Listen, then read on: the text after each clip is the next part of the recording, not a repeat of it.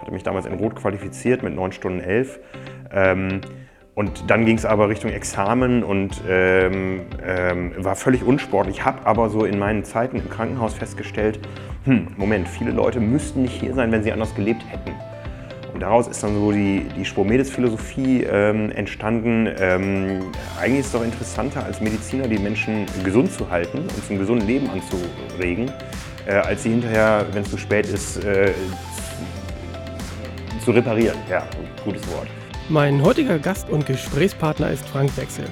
Er ist Verleger der Triathlon-Zeitschrift. Europas größte Zeitschrift für diesen Sport.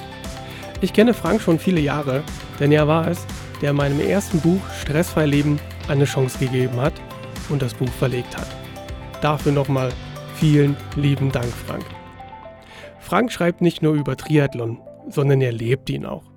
Und da verwundert es nicht, dass er sich der Herausforderung Ironman in seiner Wahlheimat Hamburg gern gestellt hat. Ich wollte nun von ihm wissen, wie man vom Mediziner zum Verleger wird und vor allem, wie er die Balance zwischen Training, Beruf und Familie hinbekommt. Wenn du eine Frage zum Thema mentale Stärke hast, dann schreib mir unter podcast.kachemba.de und ich werde deine Frage über den Podcast oder in den Tutorials beantworten. Lass uns gemeinsam mentale Frische in die Welt tragen. Teile den Podcast mit deinen Freunden und gerne in deiner Community. Schau auf meine Webseite www.kachemba.de. Dort findest du weitere hilfreiche Informationen und nutze gerne meinen Newsletter und bleib mental frisch. Sichere dir den Zugang zu kostenfreien Goodies, die es im Mitgliederbereich geben wird. Und nun ab zum Podcast mit dem Triathleten und Verleger Frank Wechsel. Du hörst den Finest Mind Talk Podcast, der Podcast für deine mentale Frische. Mein Name ist Sascha Kaczemba. Ich bin Autor, Speaker und Coach für mentale Stärke. Ich treffe mich mit inspirierenden Menschen auf einen Espresso. Wir sprechen über ihren Lebensweg, den Herausforderungen, ihren Erfahrungen und setzen dabei den Fokus auf mentale Stärke. Lass uns herausfinden, was sie inspiriert hat, was sie unterstützt und was sie erfolgreich werden ließ. Frank, du hast letztens, habe ich äh, gelesen und ein bisschen in den Bildern verfolgen können, äh, 100 Kilometer Marsch gemacht, zusammen mit deiner Frau, wenn ich es richtig gesehen habe. Wie ist es dazu gekommen? Wie ist es dazu gekommen? Ähm, es war eigentlich ein Zufall. Wir hatten eine Meldung vorbereitet äh, in einer Printausgabe. Wir haben ja immer ein Thema, wo wir ein bisschen über den Tellerrand schauen und äh, da war ein Thema vorbereitet, ähm, zu einem Lauf. Der ging, glaube ich, über eine Meile, aber man musste auf dieser Meile eine Flasche Sekt leeren. Und äh, das ist für mich ein absolutes No-Go. Ja, Alkohol, äh, Glorifizierung und Sport passt für mich nicht zusammen. Äh, und dann habe ich das Thema noch getauscht und äh, bin selber gerade eingesprungen, habe geguckt, was gibt es noch und bin auf diesen Megamarsch gestoßen.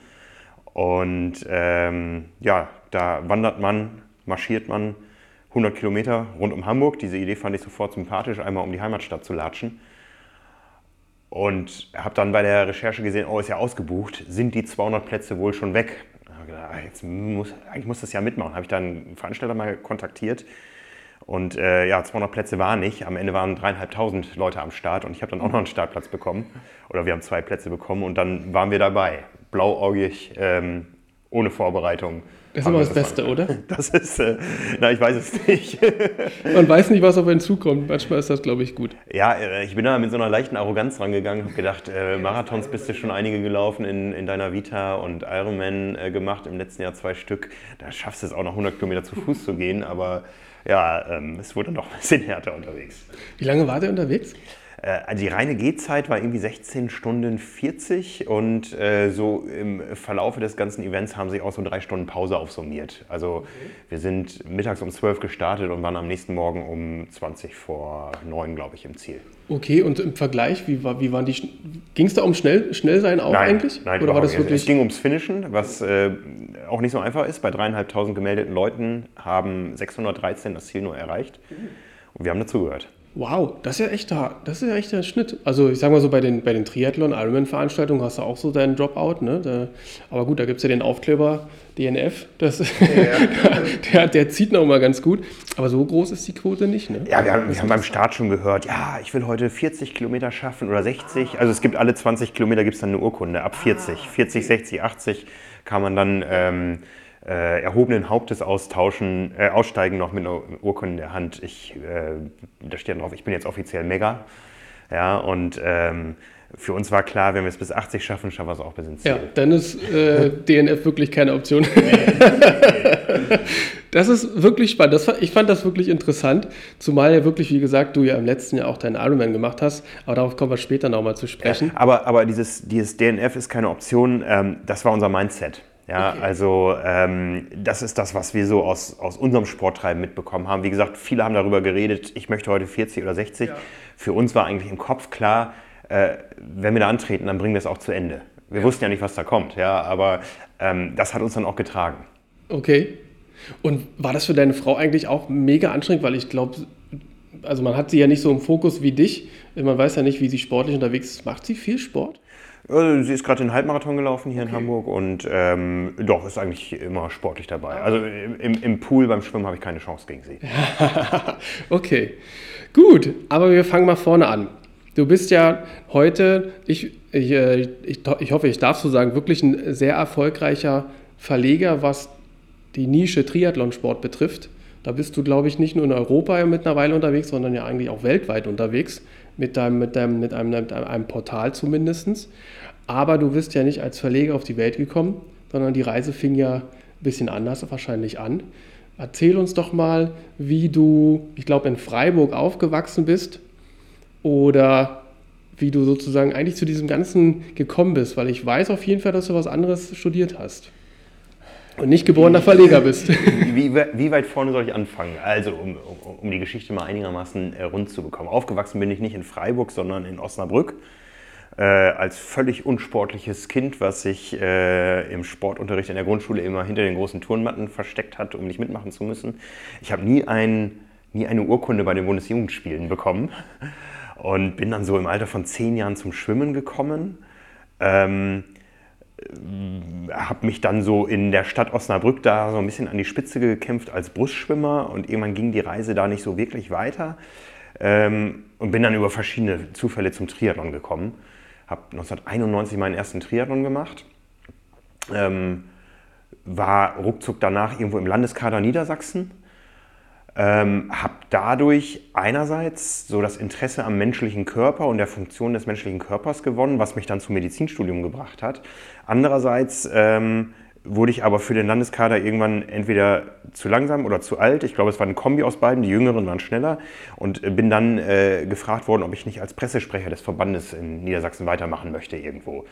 Ähm, so kam dann die journalistische Komponente dazu. Also habe dann also völlig zufällig. Völlig das war zufällig. jetzt nicht im Fokus. Beides völlig zufällig, ja. Und habe dann eben Medizin studiert und dieses Medizinstudium irgendwann über ähm, den Journalismus finanziert. Ja, also es okay. war ein stolzer Moment, wo ich meinen Eltern sagen könnte, ich brauche keine Unterstützung mehr. Ähm, ich habe inzwischen mir ein eigenes Einkommen aufgebaut. Und dann kam aber wieder der Weg zurück, weil ich im Krankenhaus äh, festgestellt habe, ich war selber dann schon relativ unsportlich wieder geworden. Äh, ich habe so bis 1998, na, eigentlich bis 1996 intensiv Sport gemacht, war 96 auf Hawaii am Start, hatte mich damals in Rot qualifiziert mit 9 Stunden 11. Ähm, und dann ging es aber Richtung Examen und ähm, ähm, war völlig unsportlich. Habe aber so in meinen Zeiten im Krankenhaus festgestellt, hm, Moment, viele Leute müssten nicht hier sein, wenn sie anders gelebt hätten. Und daraus ist dann so die, die Spomedes-Philosophie ähm, entstanden. Ähm, eigentlich ist es doch interessanter, als Mediziner die Menschen gesund zu halten und zum gesunden Leben anzuregen, äh, als sie hinterher, wenn es zu spät ist, äh, zu, zu, reparieren. Zu reparieren, ja, gutes Wort. Und äh, dann habe ich also ein halbes Jahr vor meinem Abschluss meinen Verlag gegründet äh, mit, mit Silke zusammen und äh, dann äh, am Tag des dritten Staatsexamens die Klinik verlassen und ähm, habe dann Vollzeit im, im äh, Journalismus weitergearbeitet. Die Verlagsgründung war eigentlich eher ähm, eine Formalie, weil wir damals auch unser erstes Buch veröffentlicht haben und dafür eine Heimat brauchten. Ja? Also eigentlich waren wir als Agentur freiberuflich unterwegs. Ich habe damals ähm, tagsüber im OP Haken gehalten im Medizinstudium. Nachts war ich äh, Chefredakteur der, der Running und äh, der damaligen, äh, wie hieß sie denn zu der Zeit? Ich glaube Triathlon und Duathlon hieß die Zeitschrift. Verbandsorgan der DTU, ähm, kleiner Verlag in Freiburg. Und äh, so bin ich da immer, immer weiter reingewachsen. Und achso, und das habt ihr, habt ihr beide schon zusammen gemacht mit Silke quasi? Genau, 2000 haben wir gegründet. Okay. Genau, hatten keine Angestellten, waren nur wir selber und sind dann Ende 2002 als Kinder des Nordens äh, wieder nach Hamburg gegangen. Also noch etwas weiter nördlich als nach Osnabrück. Osnabrück war uns irgendwie ja, Osnabrück war wie Freiburg, irgendwie klein, nett, ähm, schön, äh, hat auch viele Vorzüge, aber wir, wir haben uns irgendwo in die große Stadt äh, gewünscht und sind dann hier in Hamburg sesshaft geworden. Ende 2002, hatten dann Anfang 2003 die erste Angestellte und haben dann eigentlich so langsam unser Verlagsgeschäft aufgebaut. Und die, die Zeitschrift, habt, hattet ihr da schon im Gepäck, die Triathlon? Also ja, die, die, die damalige quasi? Die, die, Zeitschrift war damals in einer Dreierkonstellation entstanden äh, äh, zwischen einem Mini-Verlag als Verlag, der Deutschen Triathlon Union als Herausgeber und uns als Redaktion. Und äh, wir haben immer gesehen, da stecken so viel mehr Möglichkeiten drin, die aber in dieser Konstellation nicht äh, auszuspielen waren. Wir wollten weiter. Mhm. Ja, also ähm, hatten unterschiedliche Ansichten mit den damals Verantwortlichen, haben dann von uns aus den Vertrag gekündigt ähm, und ähm, die Deutsche Triathlon Union wollte aber damals, dass wir weitermachen. Ähm, wir wollten aber beide nicht mit dem damaligen Verlag, weil wir gesagt haben, es stecken mehr Möglichkeiten drin, die wir so nicht äh, erreichen können. Und sind dann auf Verlagssuche gegangen und alle Verlage, die wir angesprochen haben, da waren also die namhaften Verlage dabei, die, die im, im Sport und Ausdauersport äh, aktiv waren, die haben alle gesagt, toll, gute Idee, aber nicht, wenn ein Verband Mitspracherecht hat. Und dann sind wir also mit einem gebrauchten Opel Corsa zur Hamburger Sparkasse gefahren, haben gesagt, wir brauchen ganz viel Geld und haben keine Sicherheiten. und ähm, damals konnte man als Verlag auch äh, mit dieser Ausgangslage noch ähm, Darlehen bekommen, die uns dann quasi den Start ermöglicht haben. Ja. Wie haben denn deine Eltern darauf reagiert, dass du sagst, du, das mit der Medizin ist nett, aber ich habe hab einen anderen Weg, Menschen zu, Menschen zu helfen, quasi? Es bedurfte schon einer gewissen Überzeugungsarbeit, ja. Also, ähm, aber ich glaube, im Nachhinein äh, oder auch relativ bald danach wussten die, das ist der richtige Weg für mich. Damals, ich habe meinen Abschluss ähm, 2001 gemacht, waren so die, die Arbeitsbedingungen für junge Ärzte auf dem absoluten Nullpunkt. Ja, ähm, es war ganz schlimm und es war für mich nie vorstellbar, in diese Arbeitswelt, in diese Hierarchien einzutauchen, äh, immer nur ein, ein, ein Rad im System zu sein. Ich wollte eigentlich immer selbstständig arbeiten. Das war irgendwie, ähm, äh, ja, weiß nicht, war irgendwie in meiner DNA drin. Ich hatte schon, schon mal einen kleinen Softwarehandel als Schüler. Ähm, und ähm, nee, das war immer das Ziel und dieses Ziel im ärztlichen Beruf zu erreichen, das war so unendlich weit. Ja.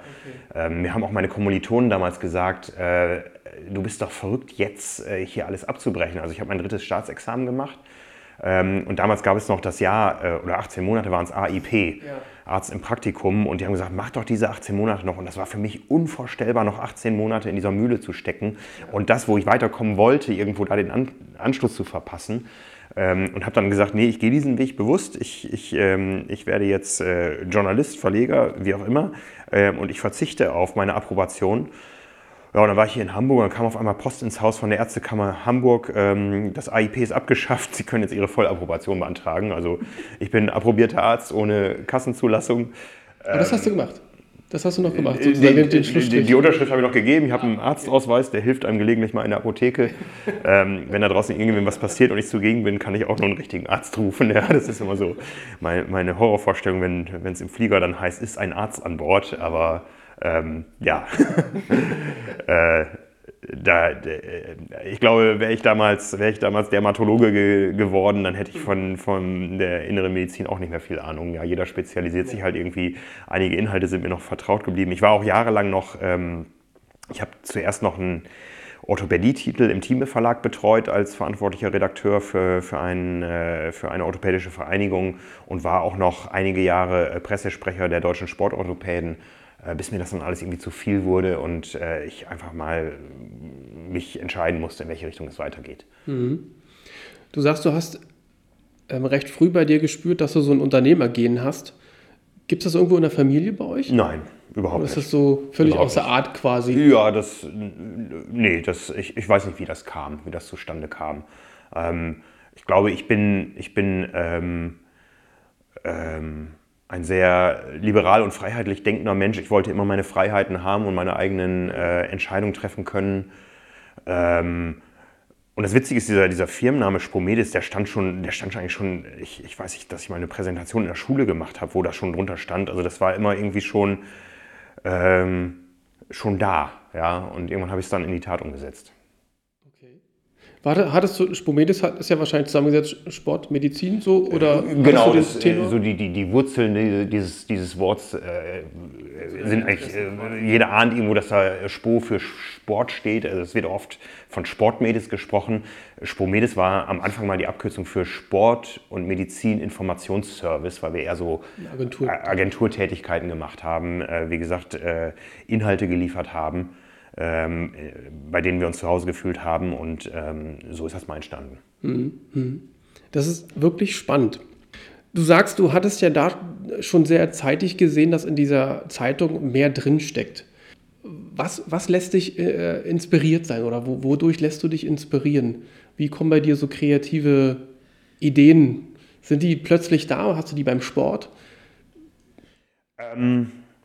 Also grundsätzlich, ähm, wo ich gesehen habe, dass mehr drin ist, ich, ich habe als Verleger immer ähm, gedacht äh, und, und das Mindset gehabt, ähm, der Leser steht im absoluten Mittelpunkt. Ja? Ähm, damals in der Konstellation stand immer der Anzeigenkunde im Mittelpunkt. Ähm, auch heute noch werden in unserem äh, thematischen Umfeld grausamste Dinge getan, ähm, die einfach komplett am Leser vorbeigehen, sondern einfach nur ähm, ähm, den Anzeigenkunden pimpern sollen. Und wir sind immer sehr gut damit gefahren, dass wir gesagt haben, der Leser steht bei uns im Mittelpunkt. Und ähm, dadurch erzielen wir eine, eine glaubwürdige Reichweite, eine verkaufte Reichweite, ähm, die äh, dann interessant ist für den Anzeigenkunden in einem thematisch hochaffinen äh, Umfeld auf seine Produkte aufmerksam zu machen. Nie umgekehrt. Ja? Ähm, auch in Großverlagen ist es ja gang und gäbe heutzutage, man, man gründet Titel, weil man da einen Anzeigenmarkt sieht und keinen Lesermarkt. Ja? Und diese Titel, die haben nun ein, zwei Jahre Bestand und dann sind sie wieder weg. Das war nie unsere Denke. Wir haben immer den Leser in den Mittelpunkt gestellt und immer das Thema in den Mittelpunkt gestellt. Wir haben auch Dinge getan, indem wir zum Beispiel ein Buch ähm, gemacht haben zum Thema Open Water Swimming äh, wo wir gesehen haben, da gibt es eine kleine Leserschaft, die ist nicht groß, das Buch wird sich nie finanzieren, wir haben es trotzdem gemacht, weil wir dieses Thema pushen wollten. Ähm, und damit sind wir eigentlich recht erfolgreich gefahren die letzten Jahre mit, äh, wie überall in der Verlagsbranche, ähm, äh, Schwankungen. Äh, Wir haben, wir haben vor zwei Jahren mal ein Jahr gehabt, wo wir viel Geld investiert haben äh, in Online ähm, und äh, das hat sich auch deutlich in Jahresabschlüssen gezeigt, aber ähm, wir können sagen, mit der Philosophie, die wir gefahren sind, sind wir heute sehr gesund und ähm, haben jetzt das äh, Potenzial, neue Dinge zu entwickeln, weil, wie gesagt, die Verlagsbranche ändert sich, weil sich die äh, User- und Nutzergewohnheiten ändern und Lesergewohnheiten und da sind wir gerade an einigen spannenden Projekten dran. Aber was war nochmal die Frage? Ich dachte auch so, Moment mal, wir müssen ein Stück zurück. Genau. Was, was dich inspiriert. Was mich inspiriert. Oder, oder was dich sozusagen inspirieren lässt, dass du auf diese, auf, auf, auf die neuen Ideen auch kommst, die dann halt für den Leser passend sind. Äh, Ja, ähm, letztendlich wollen wir, wollen wir den, den Leser immer wieder informieren, unterhalten und überraschen. Ja? Und ähm, da ist das Schöne in unserer gegenwärtigen Konstellation hier, wir sind ja alle Zielgruppe. Ja? Ich glaube, wir sind einer der sportlichsten Verlage, die es gibt. Ja? Ähm, wir, wir treten äh, demnächst beim äh, B2Run an, das ist ein Firmenlauf hier in Hamburg und äh, sind mit 100 Prozent der Mitarbeiter am Start. Ja? Ähm, das das äh, hätte es zwischendurch mal nicht gegeben. Ja? Ähm, wir haben hier äh, Menschen, die können unter 32 Minuten oder vielleicht sogar jemand unter 31 Minuten auf 10 Kilometern laufen. Ja, ähm, Die sind sozusagen schnell auf Arbeit, wenn es gleich ist. genau, genau. Äh, ich gehöre nicht dazu. Also ich äh, traue mich nicht, in der Mittagspause mit meinen Kollegen laufen zu gehen. Ähm,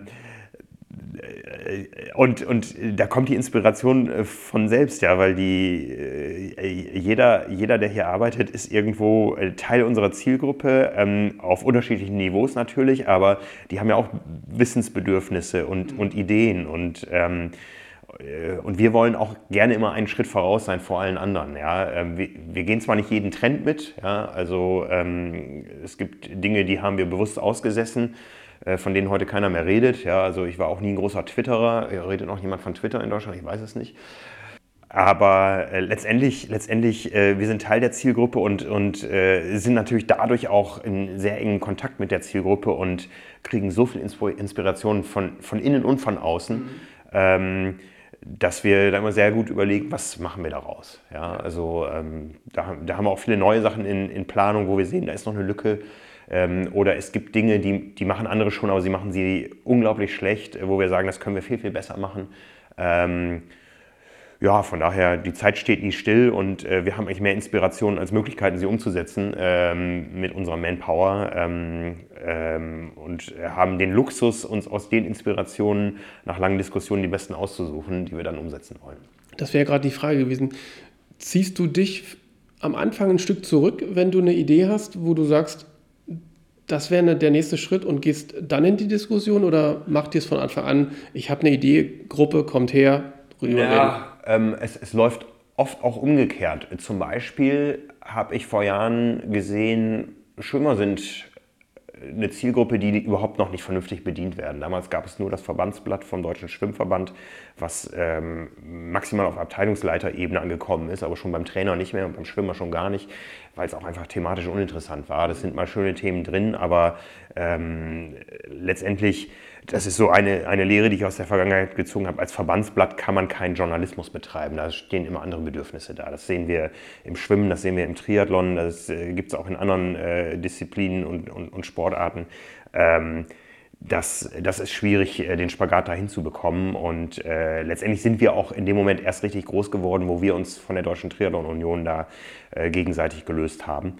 Ähm, aber äh, zurück zur Zeitschrift Swim. Ähm, da habe ich am Anfang massiv gepusht, äh, das vorangetrieben ähm, äh, und dann so langsam mich daraus zurückgezogen. Das ist eher so, dass ich gerne Dinge am Anfang pushe und ähm, bis ich dann sehe, dass das Kind kann selber laufen und dann kümmere ich mich um neue Sachen. Mhm. Okay. Hat den Vorteil, dass ich eigentlich auch alles, was hier im Haus gemacht wird, irgendwie beherrsche. Ähm, ähm, auch immer mal wieder einspringen kann und muss, wenn wer ausfällt oder so. Ähm, also ähm, vor wie hinter der Kamera quasi. Ja, ja, äh, also letztendlich, letztendlich ähm, äh, ja, ähm, ist das so me meine Art, ähm, Dinge zum Laufen zu kriegen, ähm, mich oft am Anfang da selbst äh, intensiv reinzuknien und dann so langsam rauszuziehen.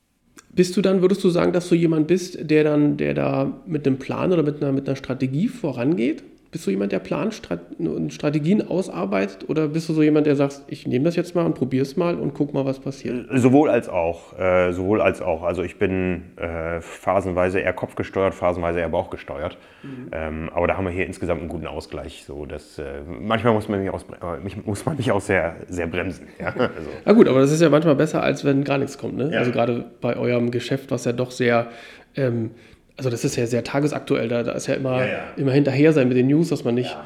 ja, wobei da aus dem Tagesaktuellen bin ich, bin ich inzwischen komplett raus. Das kann ich nicht mehr leisten, das will ich nicht mehr leisten. Ich habe auch jemand gesagt, ich mache keine Sportlerinterviews mehr, weil ähm, das peinlich enden kann, weil da eigentlich meine, meine Kollegen da viel, viel mehr in der Szene sind und wenn man dann. Äh, ich habe die Zeit auch nicht, äh, Sportlerinterviews vorzubereiten. Das, mhm. das ist sicher nicht mehr mein Betätigungsfeld. Ja, aber ich rede gerne mit Experten auch äh, über das, was ich äh, in den letzten eineinhalb Jahren als, als Wiedersportler dann gelernt habe. Äh, da bin ich dann noch eher drin und da glaube ich, da kann ich Dinge gut vorantreiben.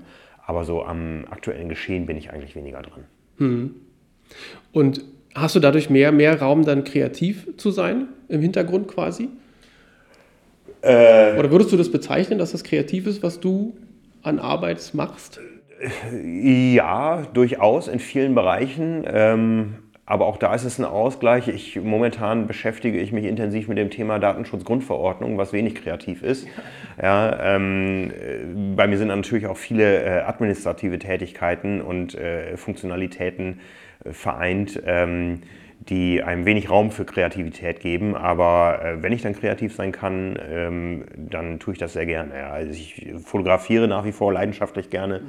Ähm, Versuche auch da immer mal wieder neue Dinge zu machen, neue Standards zu setzen. Und ähm, ja, ist ein schöner Ausgleich. Mhm. Bei, diesem, bei diesem ganzen Portfolio, wo würdest du da jetzt dein, dein größtes Talent oder größte Gabe sehen?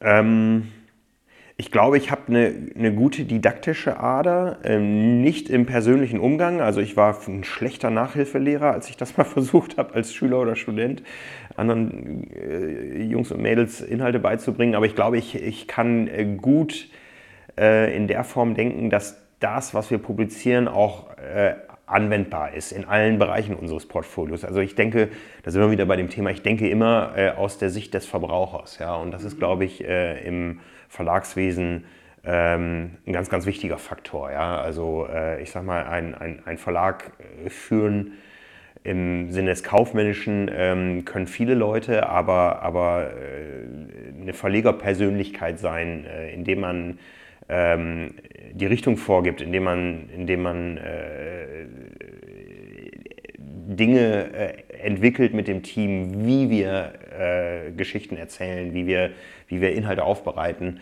Ich glaube, das, äh, das kann ich ganz gut.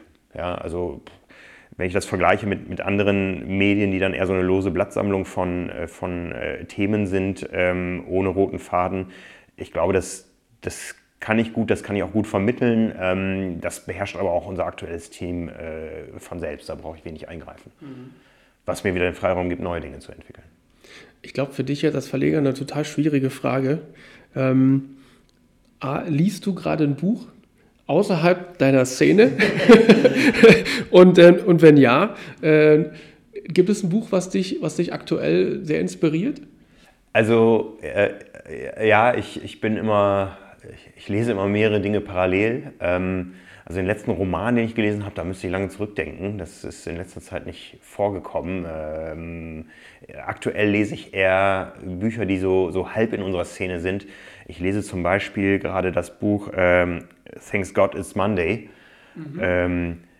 um eine Generation, die in die Arbeitswelt eintritt, zu verstehen, ähm, die ich manchmal schwer verstehen kann. Ja? Also ähm, nach einigen Erlebnissen, die wir hier hatten, ähm, also Werte, die, äh, mit denen ich aufgewachsen bin, mit meinen jetzt äh, 43 Jahren, die scheinen in jungen Generationen ähm, nicht mehr so präsent zu sein. Da gibt es dann andere, andere Werte, andere Bedürfnisse. Dieses Buch lese ich, um es zu verstehen. Und dann, dann lese ich gerne Bücher oder Hör Hörbücher von, von Menschen, die mich, äh, die mich inspirieren oder die irgendwo was geleistet haben. Ähm, äh, Biografien von äh, Jeff Bezos, von äh, Elon Musk. Ähm, ähm, aktuell äh, höre ich ein Hörbuch von, ich bringe sie immer durcheinander, Wladimir oder Vitali Klitschko. Ähm, glaube, es ist Wladimir, über, über ähm, äh, seine Philosophie des äh, Challenge Management. Mhm. Also ähm, ja, lese viel über Kreativ Kreativitätsmethoden, Arbeitsmethoden, ähm, aber auch viel über Unternehmerpersönlichkeiten. Mhm. Ja. Ja, und die letzten Bücher, die, die mich äh, außerhalb unserer Branche inspiriert haben, waren, also das beste Buch oder die, die, die beste Buchreihe, die ich je gelesen habe, war, war ähm, äh, die Trilogie, die Jahrhundert-Trilogie von äh, Ken Follett, wo ich in drei Büchern mehr gelesen, gelernt habe über, äh, wie die Welt letztendlich funktioniert, als in 13 Jahren Geschichtsunterricht in der Schule. Okay. Ja, ähm, ähm, und das, den letzten Roman, den ich tatsächlich gelesen habe, äh, ist ähm, Origin von Dan Brown. Ähm, die lese ich auch gerne mal auf Englisch, die Bücher. Das habe ich mir gekauft ähm, auf dem letztjährigen Flug nach Hawaii. Druckfrisch. Es war an dem Tag erschienen in San Francisco am Airport. Okay. Und äh, bis zur Landung in Kona hatte ich, glaube ich, ein Drittel durch. ja, aber das, das scheint ja, dass du wirklich ähm, ich sage jetzt mal Gott sei Dank, auch wirklich dir die Zeit nehmen kannst, äh, noch selber für dich wirklich Input zu holen, der, der für dich persönlich wichtig ist und nicht unbedingt fürs Unternehmen. Du kannst es natürlich einfließen lassen. Ja. Aber du nutzt wahrscheinlich dann den Flieger oder? Ja, ich, äh, so, so, viel fliege ich momentan aktuell gar nicht, aber ich, ich laufe, dabei kann man Dinge hören. Ja, ähm, wobei ich sagen muss, beim Laufen ist meine Aufmerksamkeitsspanne so fürs Thema Podcast oder Hörbuch immer so bei 30 bis 45 Minuten. Da muss ich doch auf Musik umswitchen oder wenn ich im Auto unterwegs bin, bevor ich mir irgendein Gedudel aus dem Radio anhöre, mache ich mir lieber einen Podcast an. Ja. Ähm, ja, ähm, so, so, so nutze ich meine Zeiten. Mhm. Ähm, du hast ja vor, ich glaube, kannst mich gerne berichtigen, vor gut zwei Jahren, drei Jahren wieder wirklich aktiv angefangen, Sport zu machen. Ähm, war das jetzt wieder so eine, so, eine, so eine Phase, wo du sagst, ich habe jetzt wieder lang genug nichts gemacht und ich muss mal wieder was machen? Oder was war da der Auslöser, dass du gesagt hast, ich brauche jetzt unbedingt nochmal den Kick? Ja. Wie den Ironman in Hamburg? Der, der Auslöser war, ich habe immer gesagt, wenn mal eine Langdistanz nach Hamburg kommt, egal von wem, egal von welcher Marke, dann muss ich da starten. Okay. Ja, und dann verdichteten also Verpflichtungspunkt sich, schon so. Ja, ja. äh, dann verdichteten sich im Sommer 2016 so die Gerüchte, ähm, da kommt was und äh, ähm, habe das dann so in mehreren Schritten in Angriff genommen. Ähm, also es, es, stand irgendwie vor den Olympischen Spielen in Rio fest, 2017 ähm, wird es einen Ironman in Hamburg geben, wir wissen nur noch nicht wann. Und dann habe ich in Rio äh, so aus der Not, dass wir als äh, Journalisten furchtbar schlecht verpflegt waren, ähm, eine Tugend gemacht habe gedacht, ich nehme hier immer kräftig ab und habe dann, hab dann äh, relativ schnell 10 Kilogramm abgespeckt und hatte dann eine Grundlage, ähm, wo dann im September äh, die Pressekonferenz stattfand. Der Ironman kommt nach Hamburg und zwar zum Termin, äh, was war es, Mitte August. Ähm, da habe ich dann eine Grundlage, ich habe zumindest schon mal der ein Trainingsgewicht, noch kein Wettkampfgewicht, aber ein Trainingsgewicht und kann jetzt anfangen. Und habe dann tatsächlich angefangen bei, also äh, ich sag mal, vorher ging ich so langsam Richtung 90 Kilogramm ähm, und äh, ja, ich bin in den Jahren bis dahin vielleicht 300 Kilometer Rad gefahren pro Jahr. Ich konnte 10 Kilometer ähm, wahrscheinlich in dem Moment nicht unter einer Stunde laufen, ähm, hatte eine FTP in meinem ersten FTP-Test, den ich gemacht habe also eine, eine, eine Funktionsleistungsschwelle von 179 Watt und konnte also tatsächlich nichts und ähm, ja, wusste dann, das Rennen kommt und ja, hatte letztendlich zwei Optionen, wie ich damit umgehe.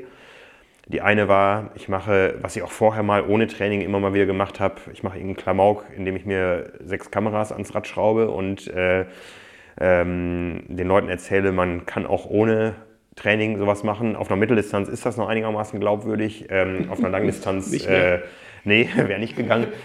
Oder ich äh, setze mir dieses eine Jahr und versuche, ähm, ja, es war letztendlich ein Jahr, äh, elf Monate waren es, ich versuche in diesem Jahr das Maximum rauszuholen aus dem ganzen äh, mhm. Sport. Und äh, ja, ähm, nach kurzer Überlegung habe ich mich für einen zweiten Weg entschieden. Ja, und das ist ja auch, ich würde mal sagen, grandios gelungen, oder? Also die Zeit war ja wirklich nicht so weit weg von, von deiner Bestzeit mal, oder? Oder was naja, naja, 9 äh, Stunden 11 hatte ich aus Rot stehen von 1996. Meine letzte Langdistanz habe ich gemacht 1998. Das war jetzt also dann 19 Jahre später. Und äh, habe mich dann innerhalb dieses einen Jahres von de facto tatsächlich 0 auf 9 Stunden 40. Äh, ja, und das ist ja schon grandios. Also, ja, da war ich sehr happy mit. Ja. Ne? Und ich meine, das war ja wahrscheinlich ein wirklich sehr herausforderndes Jahr. Ähm, wie hast du die Balance hinbekommen zwischen dem, dem Job und dem, doch dem Training, was ja doch irgendwie dann doch mal mehr wird? Ja. Hinten raus. also ich habe äh, mir damals einen Coach gesucht und mit dem Coach vereinbart, ich habe ein Zeitbudget von acht Stunden pro Woche, also müssen wir alles über die Intensitäten machen. Und er hat sich das mit den Intensitäten gemerkt, mit den acht Stunden, das hat er schnell vergessen. Ne?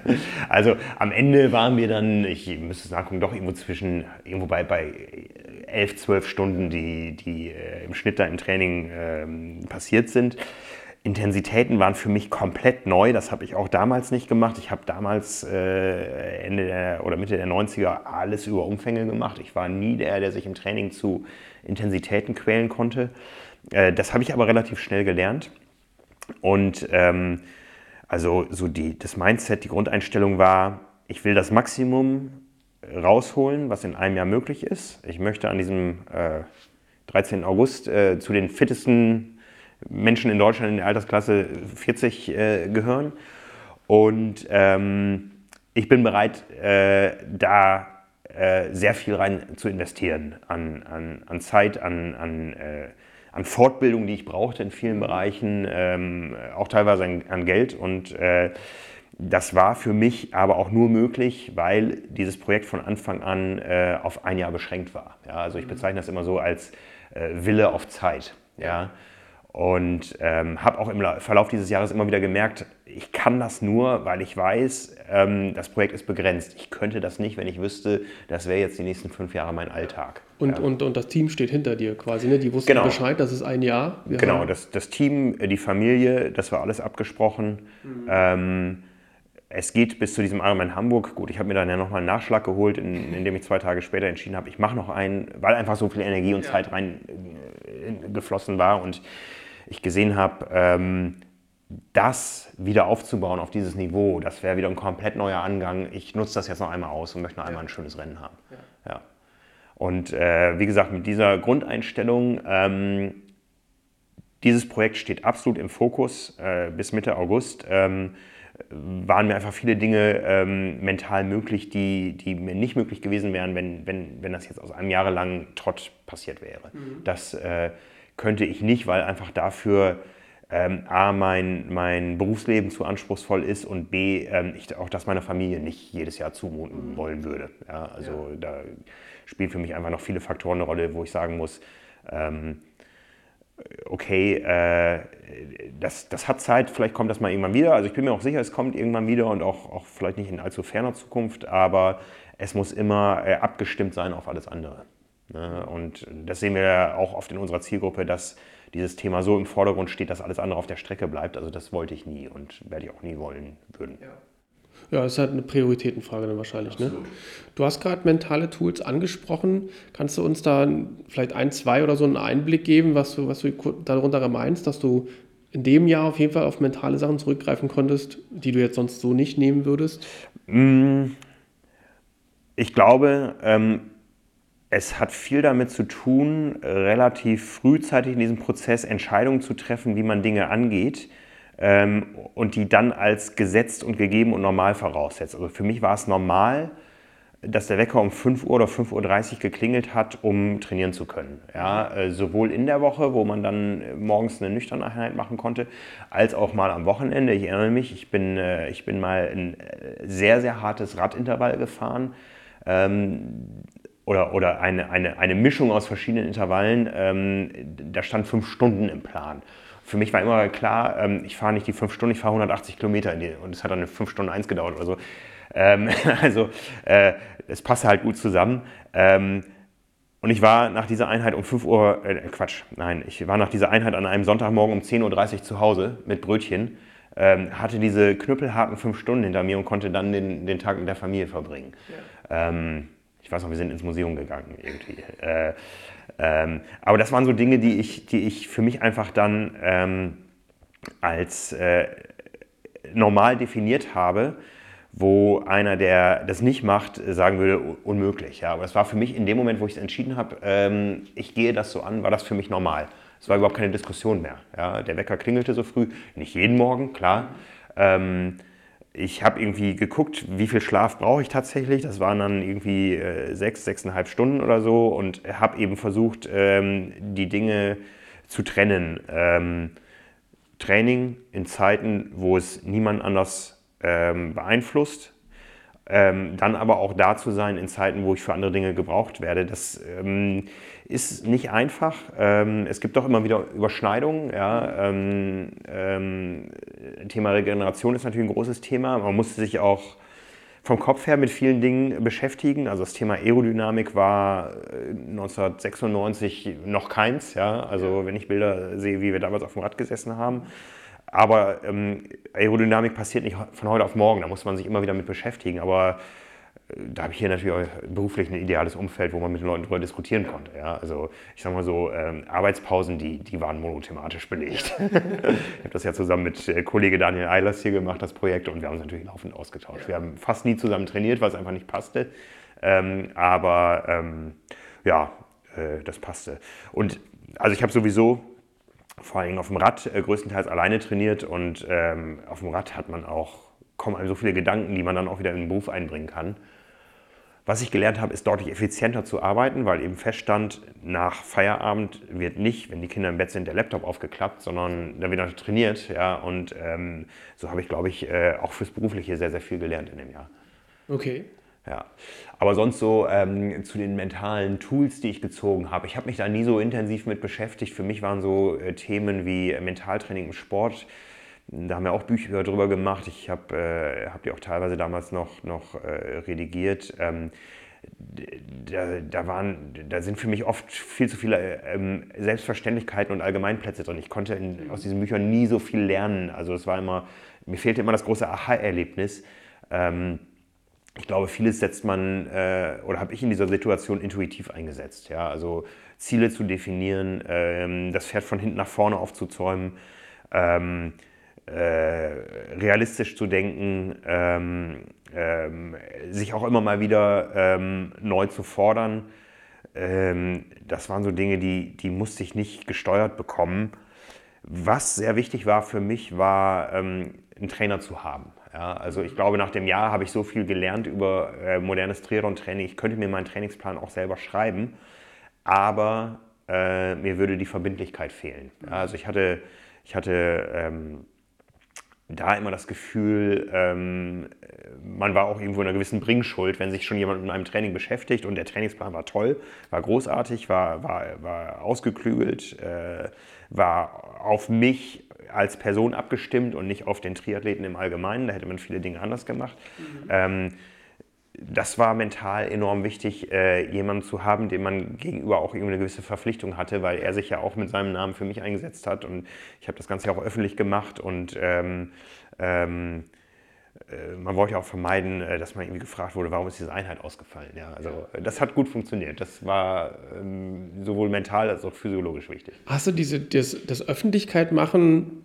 ähm, ich sag mal, ich, ich würde jetzt denken, das hast du wahrscheinlich eher aus Berufsgründen gemacht und nicht, um sozusagen den Druck so ein bisschen zu bekommen. Äh, ja. War das, das war ja wahrscheinlich eher so ein Ausprobieren medial wie, wie Wirksamkeit. Ja, ja klar, ja klar. Ich habe ich hab mich immer als, ähm, als äh, Beispiel gesehen für viele andere. Ja. Ähm, ich habe einen Beruf, ich habe zwei Kinder, äh, ich habe ein begrenztes Zeitbudget, ähm, ich versuche daraus was zu machen.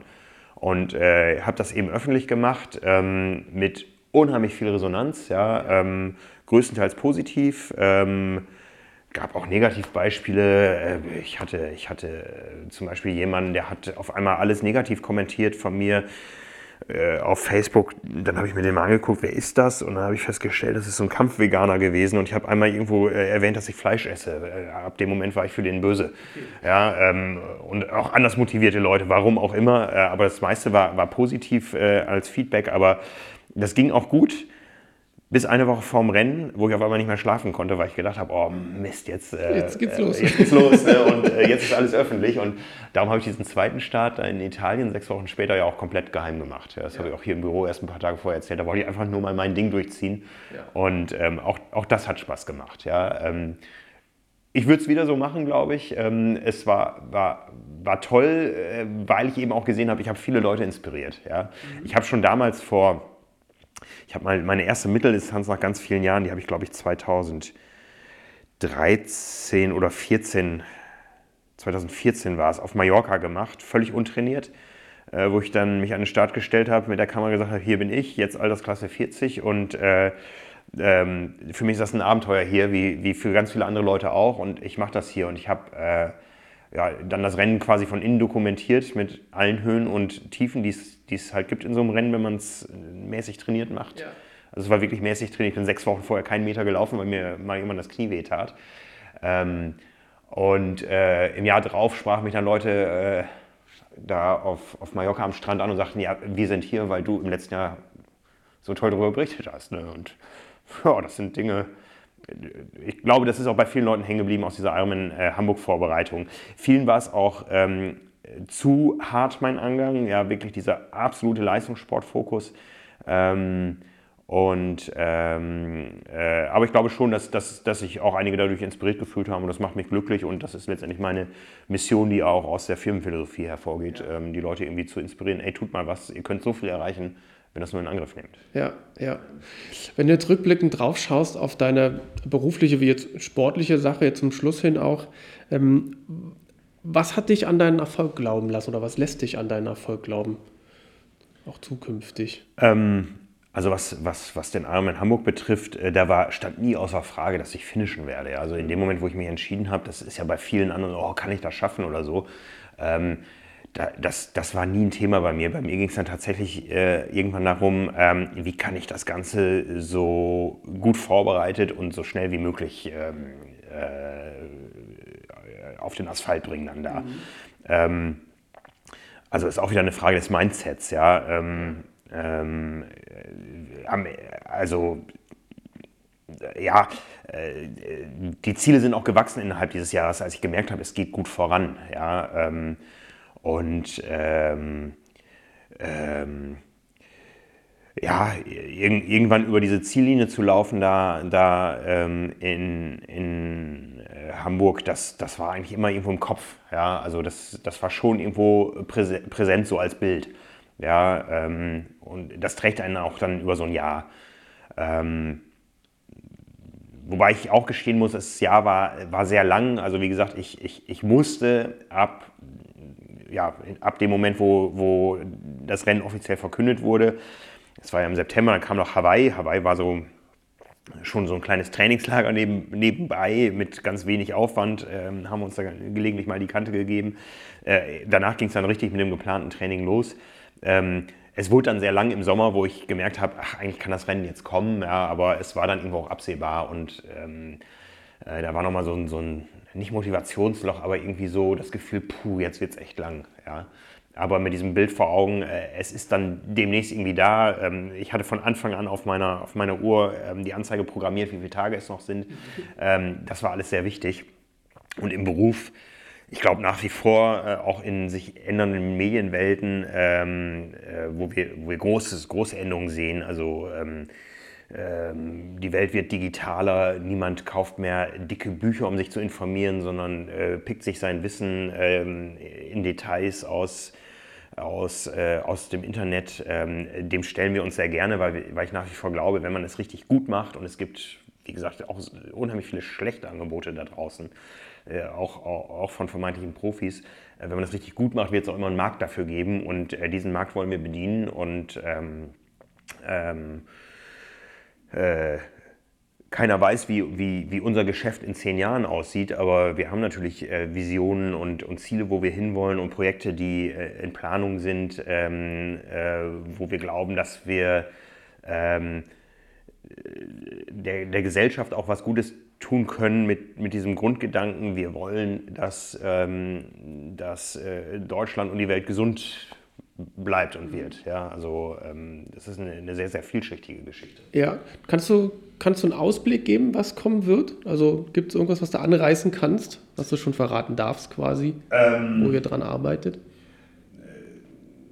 Ähm, wir haben uns äh, im Bereich äh, Triathlon sicher eine, eine gewaltige Marktführerschaft ähm, aufgebaut, ähm, sind ja auch ins Internationale gegangen, äh, wo es äh, natürlich deutlich mehr umkämpft ist als hier in Deutschland, aber ähm, haben letztendlich äh, vor ein paar Jahren mal gesagt, das, was wir uns im Triathlon aufgebaut haben, das wollen wir auch im, im Bereich Schwimmen aufbauen. Ähm, es gibt sicher auch noch andere Gebiete, andere Sportarten da draußen, die verwandt sind mit dem, was wir tun, wo wir, wo wir sicher noch Chancen sehen. Ähm, und wir wollen aber auch in den Bereichen, wo wir gut sind, ähm, sprich im Triathlon, im Schwimmen, äh, die Leute umfassend bedienen. Ja, also bisher machen wir in beiden Bereichen ähm, Websites, äh, Zeitschriften, Bücher, da geht noch so viel mehr. Ähm, und da haben wir schon äh, viele konkrete Projekte jetzt in, in Vorbereitung, die aber ähm, ja, durchaus auch noch überraschen sollen, wenn sie dann kommen.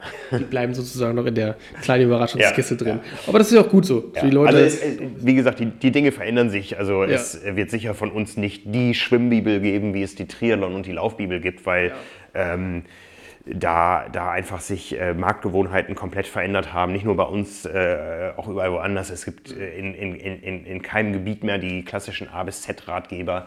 Ähm, und ich glaube, dass wir, wir auch im Digitalen ähm, in vielen Bereichen äh, Maßstäbe gesetzt haben, aber auch jetzt da den nächsten Schritt gehen müssen, um, um wieder neue Maßstäbe zu setzen.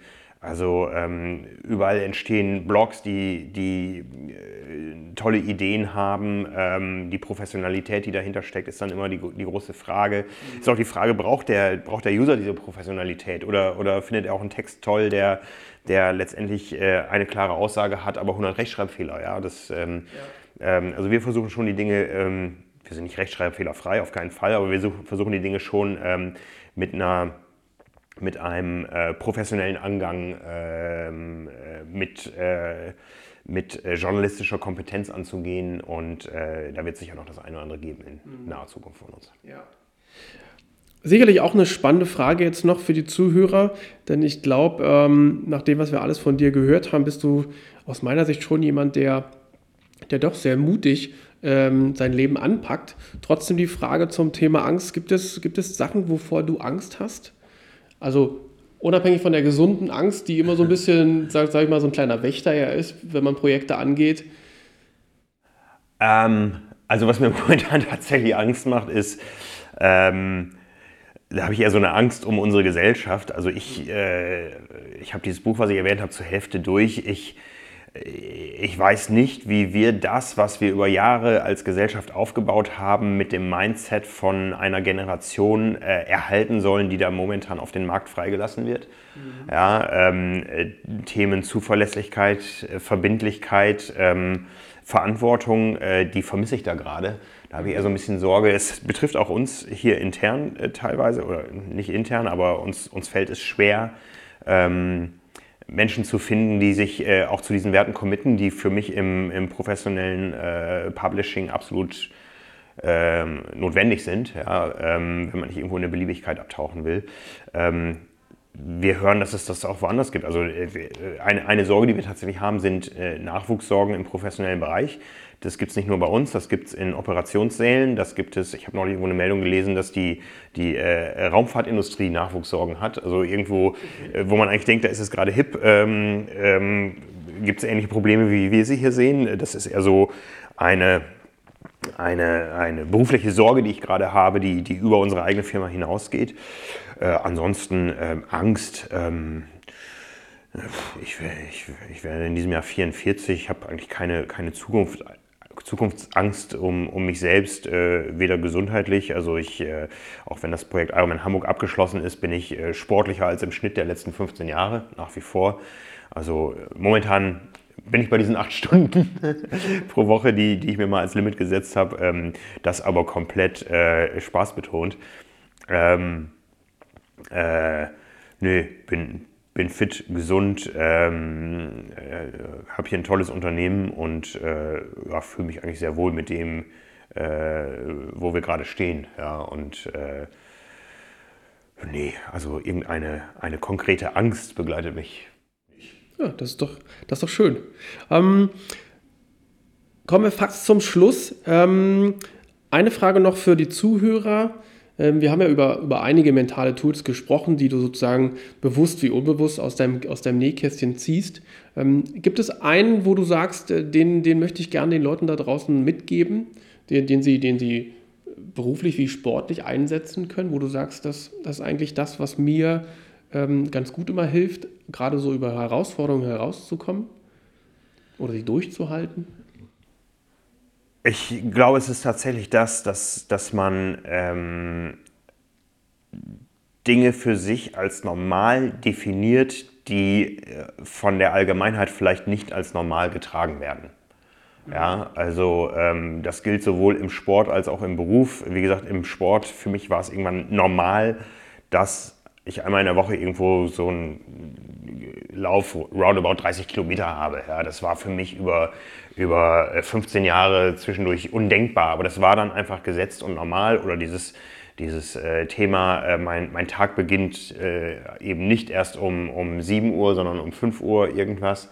Ähm, ich glaube, ich glaube, Dinge, von denen man weiß, dass sie einen weiterbringen, als normal äh, zu definieren, ähm, das, ähm, das, äh, das ist ganz wichtig und auch eine Philosophie zu entwickeln und zu der zu stehen. Wie gesagt, für uns verlegerisch ähm, der absolute Fokus auf den Endverbraucher, ähm, der hat uns über die Jahre getragen und, und auch äh, letztendlich erhalten. Ja? Ähm, wenn wir immer nur irgendwelche Strömungen im Bereich äh, äh, Anzeigenmarketing oder so mitgegangen wären, ähm, ich glaube, der Leser hätte uns längst ver vergessen und abgestraft oder umgekehrt, erst abgestraft, dann vergessen.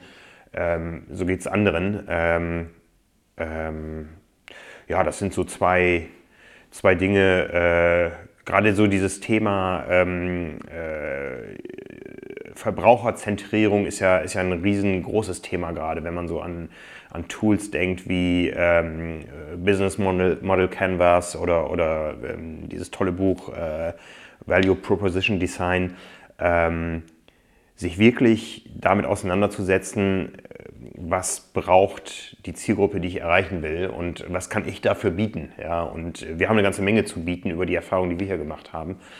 Ähm, das sind sicher zwei Tools auf der A, privat-sportlichen Seite, als auch B, auf der beruflichen Seite, die, ähm, die für, für, die ich eine große Wertschätzung habe, die, die, äh, wo ich glaube, dass sie mich weitergebracht haben. Mhm. Also ich, ich, ich, ich bringe das mal ein Stück nach oben auf die Ebene, ein Stück da drüber. Das ist dann sozusagen, was, was hat die, mein Umfeld oder die Welt von mir, dass es mich gibt, quasi. Ja, ne? ja. Das ist ja so. Das genau, das, das, das, war, das, war, das war damals auch der Anlass schon damals, ja, wo ich gesagt habe, ich möchte jetzt nicht äh, die medizinische Laufbahn einschlagen, weil ähm, da habe ich mich immer als ersetzbar gefühlt.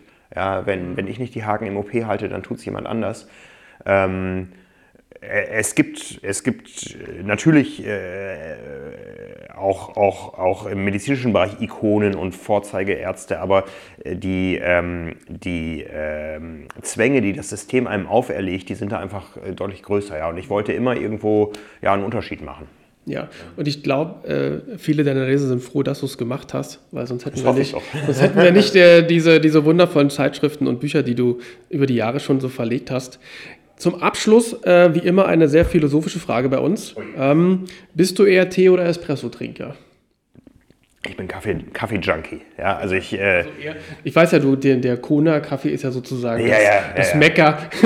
also das ist so, ich bin sonst, ähm, wenn ich da noch mal, mal kurz ausholen da, äh, darf, also äh, im, im, letzten Jahr gab es schon, ähm, als wir unser Training öffentlich gemacht haben und auch die Fortschritte, gab es schon auch kritische Stimmen, die gesagt haben, äh, da geht einiges nicht mit rechten Dingen zu. Ja, und ähm, da muss ich noch mal ein bisschen zurückgehen in, in, in äh, in äh, meiner Vita, wie gesagt, ich habe damals äh, als, als junger Mediziner, als Student äh, festgestellt, viele Menschen müssten nicht hier sein, äh, wenn sie anders gelebt hätten. Ja? Also ich, wie gesagt, werde, werde demnächst 44 Jahre alt. Ich habe 44 Jahre lang äh, keinen Tropfen Alkohol getrunken und äh, keine Zigarette geraucht. Ähm, ähm, und äh, wenn uns da jemand im Bereich unserer Ironman-Vorbereitung ähm, jemand das Thema Doping unterstellen wollte, dann kann es eigentlich keinen falscheren treffen. Ja, also ähm, das ist für mich äh, ein absolutes No-Go. Wie gesagt, das einzige Laster, was ich habe, ist der Kaffee. Also fünf Tassen am Tag ähm, sind eigentlich normal. okay, also haben wir die Frage auch beantwortet. Ich merke, dass wir, wir könnten, glaube ich, beide noch Stunden hier sitzen. Und ähm, ich würde ja am liebsten das nächste Gespräch irgendwann mal mit dir machen, wirklich in Kona, mit dem richtigen Kona-Kaffee. Vielleicht gelingt uns das immer in den nächsten Jahren. Das hängt von deinem das, Trainingszustand ab. Wann möchtest ja, du dich glaub, qualifizieren? Da bin ich als Zuschauer da, da bin ich nicht als, als Triathlet da. Ich glaube, ähm, das ist eine Kante, die ich, glaube ich, mir so nicht mehr gebe. Sicherlich, den Ironman als solches habe ich ja auch schon gemacht. Und äh, wenn man einmal Blut geleckt hat, dann, dann, nagt das immer so ein klein wenig an einem dran. Aber ich bin äh, damit mir auch realistisch genug, dass ich sage, den Kampf, ähm, den verliert, glaube ich, eher mein Körper. Und daher habe ich lieber, lieber das Interesse, mir, mir Kona mal live anzugucken, nicht nur im Stream. Und ähm, aber also das, das ist sozusagen, ich, ich würde es jetzt mal heute mal als Versprechen rausgeben, dass wir sagen, irgendwann machen wir das beide. Dann sitzen wir beide mit dem Kona-Kaffee in Kona selber und äh, quatschen nochmal übers Leben. Äh, muss ich, muss ich, muss man ein Jahr finden, wo ich ein bisschen entspannter bin, weil ich Ja. eben nicht als Journalist da bin und 100 Stunden Ja, arbeite, sondern als Athlet. Genau, das verschafft mir gerade ein bisschen Luft. Ja, also wir, wir haben im letzten Jahr nach, nach dieser äh, Hamburg-Geschichte, da haben mir im Ziel ja nur zwölf Minuten für eine Quali gefehlt. Ja, und ähm, äh, ich darf jetzt im Oktober zum 20. Mal nach Hawaii fliegen. Äh, 96 war ich als Athlet da, ähm, 98 zum ersten Mal als Journalist und seit 2001 durchgehend jedes Jahr. Und jedes Jahr denke ich, "Ha, einmal hier noch starten. Ja, aber ich möchte das nicht auf die billige Tour machen ähm, mit Lotterie oder ähm, Nee. Halbdistanz in China oder so. Wenn, wenn, dann möchte ich auch mich vernünftig qualifizieren. Und wie gesagt, ich war dicht dran, ähm, wenn ich die Energie gehabt hätte, das noch ein Jahr weiterzuziehen und die, äh, den Rückhalt, äh, wäre es vielleicht möglich gewesen dieses Jahr. Aber ich weiß, ähm, ich werde immer noch mal einen Angriff äh, unternehmen und dann ist das Ziel die Quali. Okay. Ähm, und äh, ich habe viel gelernt. Äh, es gibt sicher noch einige Dinge dazu zu lernen und ich halte mich deutlich fitter, als ich die 15 Jahre zwischendurch war. Wer weiß, wann, äh, wann, wann ich die Ausgangslage als Sprungbrett nehme, um Ja. dann nochmal mit, ähm, dann auch nicht elf Monaten Vorbereitung, sondern vielleicht sechs, wirklich mal äh, alles drauf anzusetzen ähm, im guten Rennen. Da sind wir mal gespannt drauf. Ja. Also, ich sage mal, wenn es das schon gebracht hat, dass du sozusagen wieder den Alltag mit Sport auch bestreitest und da sozusagen den gesünderen Lebensweg wieder gefunden hat, dann ist das ja auch schon mal das absolut richtige Zeichen. Frank, ähm, ich danke dir sehr, dass du dir die Zeit genommen hast und ähm, mit ein bisschen mit mir auf einen Espresso geplaudert hast. Und ähm, ich freue mich auf jeden Fall auf alles, was noch kommt in diesem Jahr 2018 vom Spomedes oder von der Triathlon-Zeitschrift. Wir werden das spannenderweise verfolgen. Und ja, freue mich, wenn wir uns dann irgendwann mal wieder sehen und austauschen. Das Danke machen wir. dir. Sehr gerne. Vielen Dank. Das war das heutige Interview mit dem Verleger und Triathleten Frank Wechsel. Wenn du eine Frage an Frank oder zum Thema mentale Stärke hast, dann schreib mir unter podcast.kachemba.de und ich werde deine Frage über den Podcast oder in den Tutorials beantworten. Lass uns gemeinsam mentale Frische in die Welt tragen. Teile den Podcast mit deinen Freunden und in deiner Community. Schau gerne auf meine Website unter www.kachemba.de. Dort findest du hilfreiche Informationen. Nutze gern meinen Newsletter und bleib mental frisch. Alle Details und Shownotes zu dieser Show findest du unter www.kachemba.de. Und wenn auch du an einem Mindset für einen Ironman interessiert bist, dann melde dich bei mir. Bis dahin und bis zur nächsten Show, bleibt mental frisch, euer Sascha.